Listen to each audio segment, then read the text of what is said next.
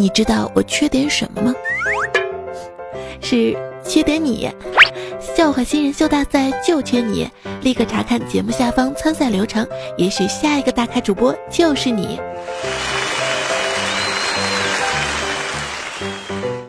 前两天呢，我这刚自言自语的说今年好像是个暖冬，结果呢，全国范围内即将迎来大范围降温，真是个乌鸦嘴啊！但这也给不少北方的小伙伴带来了全新的商机，怎么呢？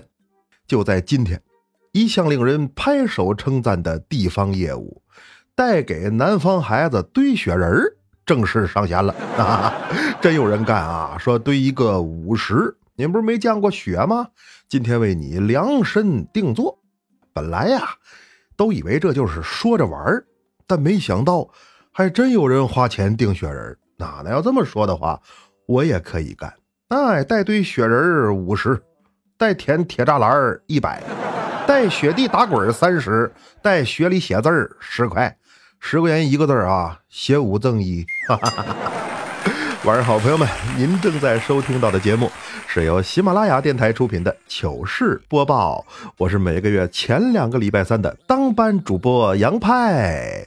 那么天气降温啊，问题不大，但人生中的低潮一旦来临。真是挡也挡不住。那这半个来月，大伙儿看看吧，不是吸毒挨抓的，就是被绿分家的；不是海外违法的，就是上门找打的。总结起来一句话呀，真是乐死了这帮吃瓜的。那么说这些人都是谁呢？您各位对号入座。毕竟娱乐圈的新闻它瞬息万变，别我说完了人再告我。那的吸毒那个。应该点名批评一下啊！著名歌手陈羽凡前几天吸毒进去了，要不然我怎么说娱乐圈它瞬息万变呢？你要这么看的话，还真就难说他到底是因为离婚才开始吸毒，还是因为吸了毒所以才离的婚。所以在这个情况下呢，我认为只要白百合不落井下石，那他就比李雨桐要强得多呀！哈哈哈哈那说李雨桐怎么了呢？这是薛之谦的前女友啊。那是二零一七年，吹了薛之谦整整一年，什么堕胎呀、开淘宝店呐、拖欠分手费，反正都以为这风过去了呢。但是这几天，网上又爆出了薛之谦长期吸毒的猛料。那咱们国家对待毒品的态度，不用我说，就是零容忍。所以此事爆出之后，薛之谦呢主动找到公安机关，要求验毒以证清白。那目前来看呢，的确是没吸毒，而且自证清白这个操作也值得我们给予点赞。哎，建议以后啊，只要有人爆料，那当事人就去做一个体检。大不了谁举证谁花钱，到时候清者自清，咱们共同创建一个没有毒品的和谐社会。哎，佳期就不用做了啊，他不可能吸毒，他顶多是孤独。怎么孤独呢？那不嘛，前两天加班都凌晨两三点了，同事们正闷头干活呢，这会儿只听佳期突然一声惨叫：“完了！”我把插线板给关上了。插线板啊，就是所有电脑的总电源。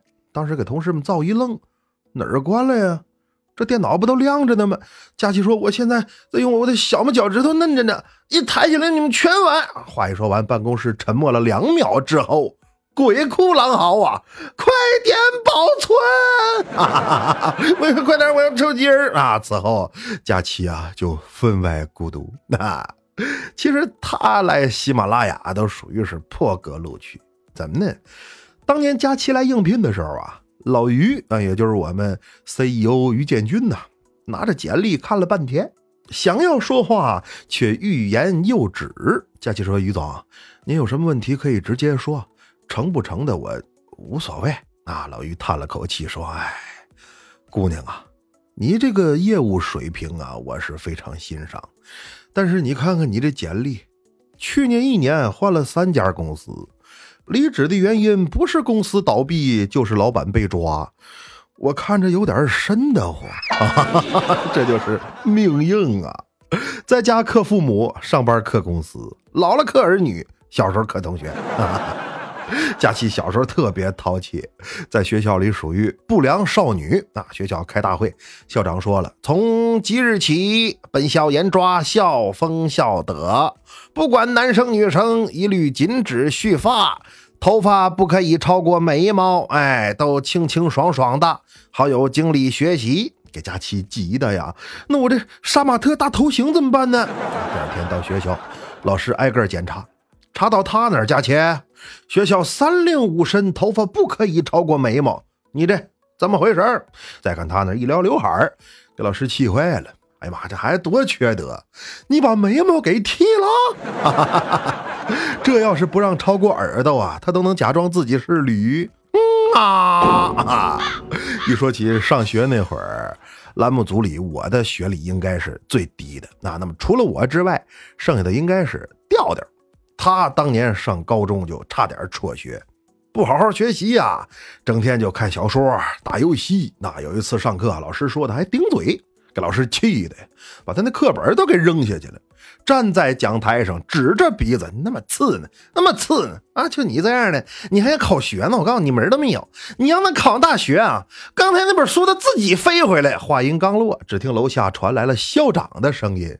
书都往外头扔，这是什么组织人？之后就给丢回来了。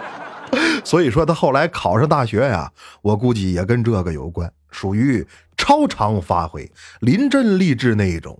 要不然以调调的智商，根本不可能考得上。那他初中那年上生物课，老师给同学们讲近亲结婚的危害。说近亲结婚啊，最大的问题就是会影响下一代的智力啊，会生出来这个智障儿。这个时候，调调举手，老师，老师，你说的这个不对啊！我爸和我妈就是近亲结婚，你看我多聪明啊。老师一看你长得就跟傻子似的，你还聪明呢？哎，你爸爸妈妈是怎么回事啊？你看啊，我爸爸和我姥爷的闺女结婚了，这不近亲吗？哦呦，你这个是。你给我坐下，差点让他给绕迷糊了。所以我认为啊，调调成绩不好，哎，绝对是跟上学的时候没有谈恋爱有关。怎么呢？据说，如果学生一旦发生早恋，那么男生啊，通常会愈发充满自信，精神逐渐成熟，从而啊，学习成绩也节节高升。而女生呢，却会一头扎进爱河，日夜千思万想。导致成绩一落千丈。那调调当年不忍心让女同学受他的牵连呐，自己呢也就没吃到这种神奇的外来加成。现在想想，他怎么这么傻呀？你不忍心找女同学，你可以找一个男同学。当然了，现在说起学生时代，那都是过去式了。那我们这一辈人也都从孩子变成了家长。说说笑笑，回忆过去，为的都是更好的结合当下，给我们的孩子带来不一样的快乐童年。你像李小妹就是特别在意自己那宝贝闺女。幼儿园里有什么活动，他都非常积极。那那次老师要求同学们，今天的家庭作业啊是纸张手工。同学们回家之后呢，要跟家长一起用纸来制作一件物品。明天上学的时候，我们来展览展览，比比谁做的大，比比谁做的像，比比谁做的好。你这不吃饱了撑的吗？结果第二天幼儿园操场上，你看吧，有纸糊的冰箱，纸糊的电视。纸糊的小汽车，纸糊的二姐楼，知道的这是上课呢，不知道的还以为是上坟呢。当然了，这也证明了家长们对孩子的爱。像那次小妹带着小小妹去做体检，就是常规的测试啊，什么肺活量啊、视力、听力之类的体检。那测到色盲这一环节的时候，大夫翻开本子。让小小妹看，来看看这里头看着什么了。小小妹说：“我看见了树是山啊。”来，再看这一页，这是三角形啊，没错。那这个呢？这是长颈鹿，很好了，可以了。下一位啊，这时候小妹赶紧过去，大夫，我们孩子没什么问题吧？大夫说：“哦，眼睛没有问题啊，有时间领他上一趟动物园啊？上动物园干嘛呀？上动物园领孩子认认真正的长颈鹿啊。”不是说脖子长就是长颈鹿，你看我这本上画的是个乌龟呀。不认识动物，这个情有可原，毕竟是小孩子。那但有的大人他也不认识植物。你像未来就是，有一次路过水果摊看见有卖橙子的，他一想，这天干物燥的，我得补补维生素啊，就问人家老板呐：“你这橙子甜不甜的？”老板还挺浪漫啊，说：“如果你爱它，它就是甜的。来，挑几个你爱的橙子吧。”未来听这可以呀，一通挑啊。结果第二天又路过这摊子，遇见个大妈也要买橙子。大妈说：“老板呐，你这橙子甜不甜呢？”老板说：“姨呀，你就放心吧。昨天有个大傻子把不甜的全给我挑走了。这就是不会买水果，必然要吃亏呀。那么相比之下，彩彩就非常会买。那那次彩彩和老公一起去买水果。老公看苹果不错，问那个苹果多少钱呢？卖水果的说五块，五块。旁边卖三块，你这贵呀。结果卖水果的说了，大哥，这水果品种它不一样，人也分三六九等，那凭什么你媳妇儿比别人媳妇儿长得漂亮呢？那话一说完，彩彩直点头啊，说的太好了。来来来，我要点苹果。这家买三十多斤啊。那么有人买东西在乎的是质量。有人买东西呢，在乎的就是价格。那以前波姐就因为贪便宜上过当。那时候啊，波姐刚毕业呀，没什么钱，冬天冷怎么办呢？就想买个电暖气回来取取暖。到这儿一通选呐，最后定了一个电暖气，号称省电之王。哎，你别看买的时候贵贱，这玩意儿它常年开着，有电钱也得往里算呢。省电之王。开一冬天，省下来全是自己的。那波儿姐高兴啊，买到家一通组装，最后却发现呢，这电暖气怎么不热乎呢？开俩小时了，一摸还冰凉呢。但是最后卖家给出了一个答复，说我们这个产品呢叫省电之王，它是顶配的，非常省电，省到什么程度呢？就是不管你怎么用，不管你用多久，它都只消耗零度电。那么根据能量守恒的定理啊，它不工作也是情有可原的。建议你们多运动，多晒太阳，这样的话呢，就可以抵御寒冬了。给波儿姐气的，你这不骗人吗？我都冻感冒了，你知道吗？但是波儿姐感冒了也不听话，那大夫让她吃药，说每天晚上九点吃，她呢就非得七点半吃。大夫说不让你九点吃吗？波儿姐说你懂什么？我这是要给感冒病菌来一个突然袭击！我操！哈哈哈 那么段子说来没个完，咱们抓紧时间念留言。来看六室主任吴仁迪留言说：“他说以前老家的游戏厅啊，有个游戏机坏了，投一个币再踹一脚，一下加七八个，一块钱买四个币啊，真能玩一天，是吧？游戏玩一天，住院半个月。那时候怎么住院了呢？还。”让游戏厅老板给打的呗！我他妈让你踹我机子！来看花开一红颜留言说：“他说上期派哥问我是不是山口组的，这次我来证明啊，我是派哥，你要小心了。你你是我有什么可小心的呢？你是什么组的，跟我有啥关系啊？我没招你，没惹你，你还能平白无故就过来打我一顿吗？要那样的话，你可真是……”牲口组，再来看莫仙留言说：“他说我把小茶馆啊推荐给了好多同事，受到了一致好评，这说明我的欣赏水平还是很不错的。支持派哥，愿节目越来越好。来，感谢莫仙啊！但是一致好评不一定说明咱们节目做得好，他也有可能证明莫仙你呀人缘不错啊。有没有可能同事们听完都觉得哇，这什么玩意儿，太恶心了？”但是照顾到你的面子，呃，不错不错，多好的同事啊！啊，再来看郑伟明留言说：“他说派哥读我留言（括弧内容你自己编吧，编的好点，要不然体现不了我的语言深度。”啊啊啊！那个呃，郑伟明说了，他说呀。搞艺术创作一定要坚持啊，要有恒心，这叫咬定青山不放松，立根原在破岩中，千磨万击还坚韧，任尔东南西北风。你说这是郑伟明说的？呃，这他妈郑板桥说的，大哥，我实在编不出来。啊，再来看朱宇留言说：“他说派哥派哥，我爱你，就像大象爱蚂蚁，这啥呀？为了押韵，你现在已经不择手段了呀！大象爱蚂蚁这句话毫无逻辑，大象为什么要爱蚂蚁？你是不是没见过大象啊？我告诉你，不是鼻子长它就叫大象啊！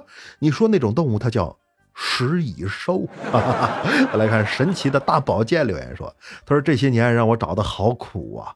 原来你在这当上主播了，快快点拿起你的大铁球子，我东北金家潘这次绝对不会输给你，出招吧，陈国汉！陈的，你一说大铁球子呀，我就预感到你要羞辱我。这你还金家潘呢？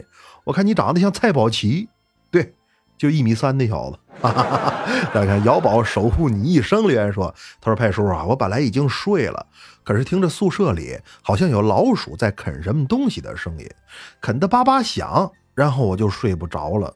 我最怕老鼠，不知道今晚还能不能再睡着？啊？宿舍里为什么会有老鼠？你是不是听错了？